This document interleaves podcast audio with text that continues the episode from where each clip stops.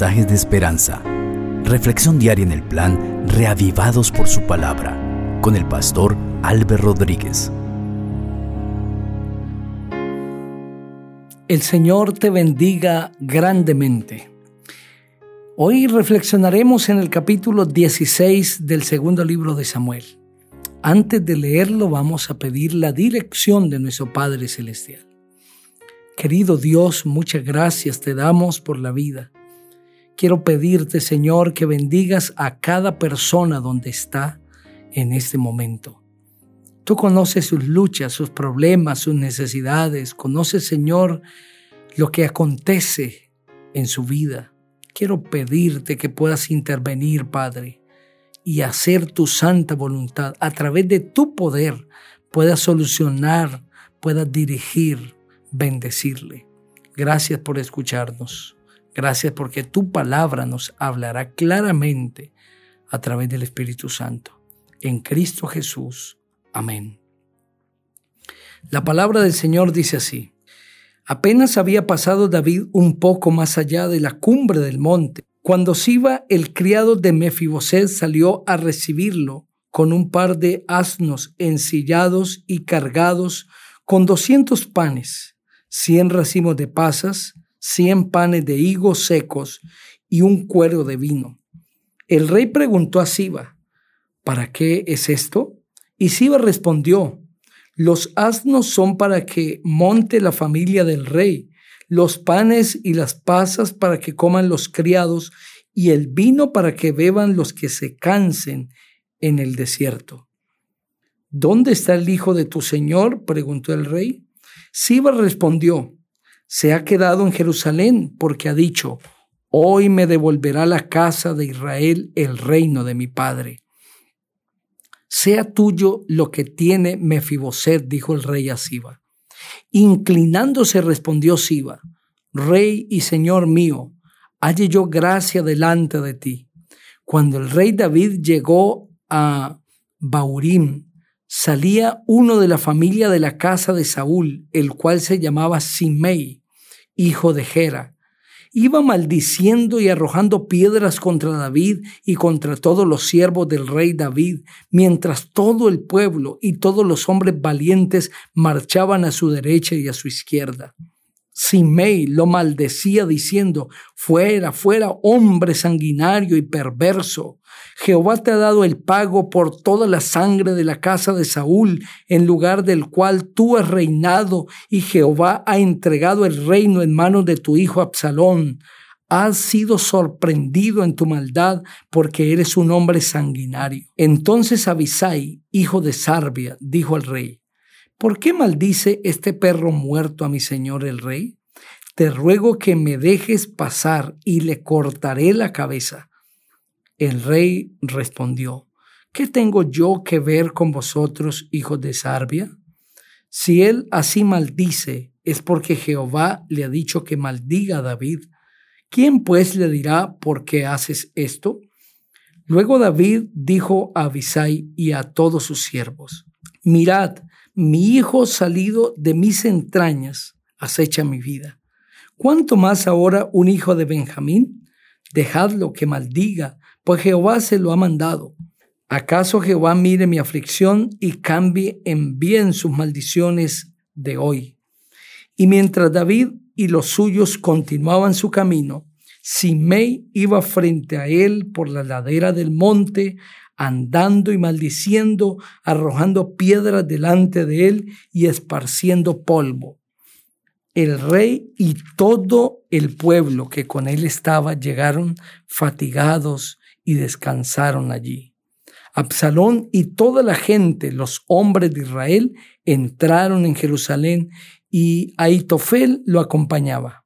Cuando Husai el arquita, amigo de David, llegó a donde estaba Absalón, dijo, viva el rey, viva el rey. Pero Absalón respondió a Husai, ¿es este tu agradecimiento para con tu amigo? ¿Por qué no fuiste con tu amigo? Entonces Husai dijo a Absalón, no, yo estaré y me quedaré con aquel que haya elegido Jehová y también este pueblo y todos los hombres de Israel. ¿A quién había yo de servir? ¿No es a su hijo? Como he servido delante de tu padre, así lo haré delante de ti. Luego Absalón dijo a Aitofel, dad vuestro consejo sobre lo que debemos hacer. Aitofel dijo a Absalón, llégate a las concubinas de tu padre, que él dejó para guardar la casa. Todo el pueblo de Israel oirá que has hecho aborrecible a tu padre, y así fortalecerán las manos de todos los que están contigo. Entonces pusieron para Absalón una tienda sobre el terrado, y se llegó Absalón a las concubinas de su padre ante los ojos de todo Israel. En aquellos días el consejo que daba Aitofel era como si se consultara la palabra de Dios, tanto cuando aconsejaba a David como a Absalón. Amén. A través de ese capítulo continuamos el relato de David huyendo de su hijo Absalón y Absalón destronando a su padre. Absalón ha decidido hacer exactamente lo que hizo Satanás en el cielo, pero que no tuvo éxito, no tuvo el mismo éxito que Absalón. El mismo poder del diablo es el que está controlando a Absalón en esta ocasión. Lo está llevando a cometer el mismo error que él cometió en el cielo, el sublevarse contra su padre y quitarle el trono. Eso fue lo que él quiso hacer en el cielo con su Padre Celestial. Se sublevó contra él y quiso quitarle el trono. Ante ese intento de sublevación, David huye, queriendo protegerse, queriendo consultar al Señor, no queriendo desatar una guerra civil en el pueblo de Israel, queriendo que su hijo no muera en medio de ese conflicto, incluso protegiendo la vida de su hijo rebelde, es que David huye. Y mientras éste huye, las manos de Absalón se fortalecen y éste llega a Jerusalén.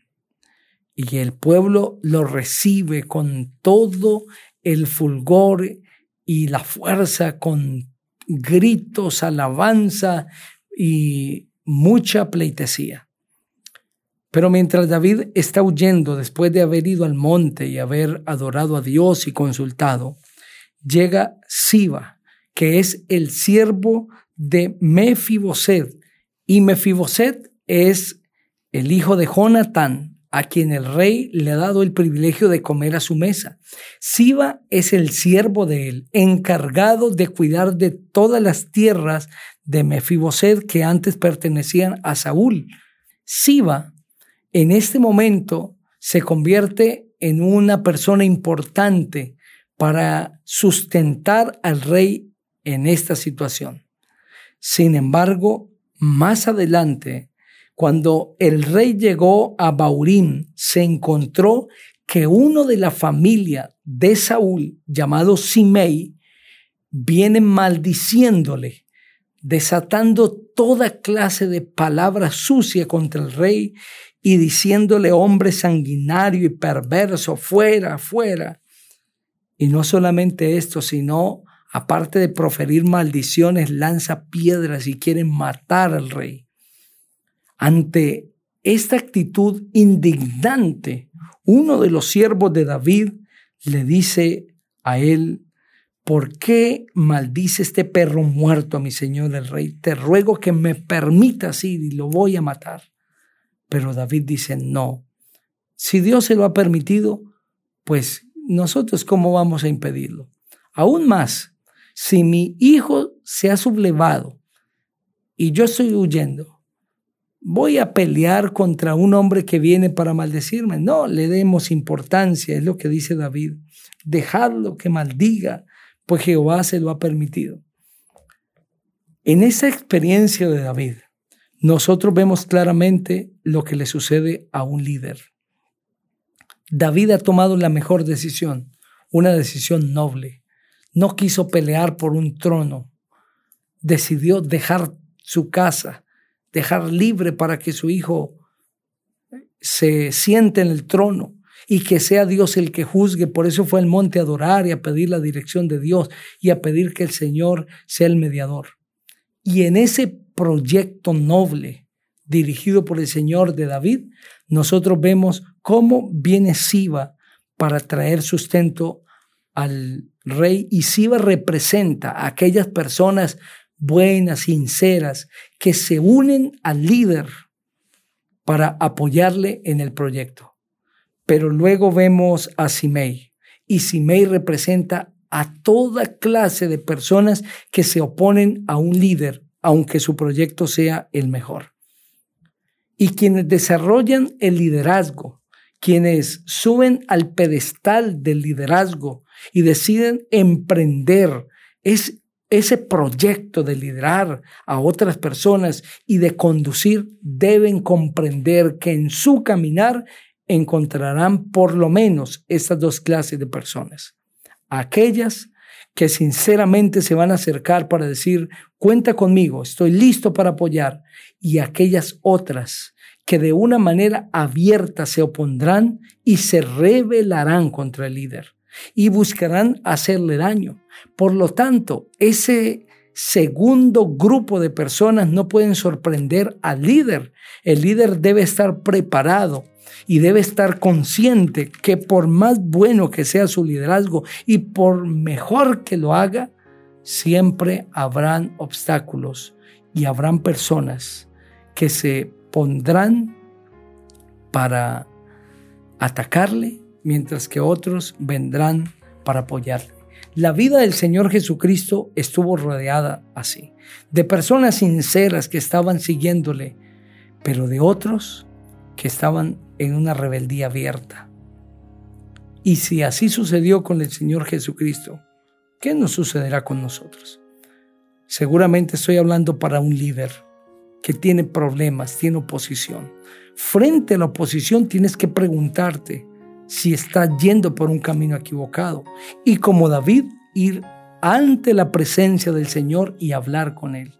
Pero si Dios aprueba tu liderazgo, tus decisiones y tu camino, y viene la oposición, entienda que la oposición hace parte de los mismos efectos del liderazgo. Cuando el líder no es vistoso y no es importante su liderazgo, nadie se opondrá. Pero cuando el líder está haciendo algo importante, vendrá la oposición. El Señor te ayude a enfrentar como lo hizo David, con nobleza, la oposición, ignorar completamente todo insulto y toda crítica que venga de labios de personas que no comparten contigo. Quiero invitarte para que juntos oremos. Padre, gracias por el mensaje de tu palabra. Que cada persona sea bendecida, de manera especial los líderes. En Cristo Jesús. Amén. El Señor te bendiga.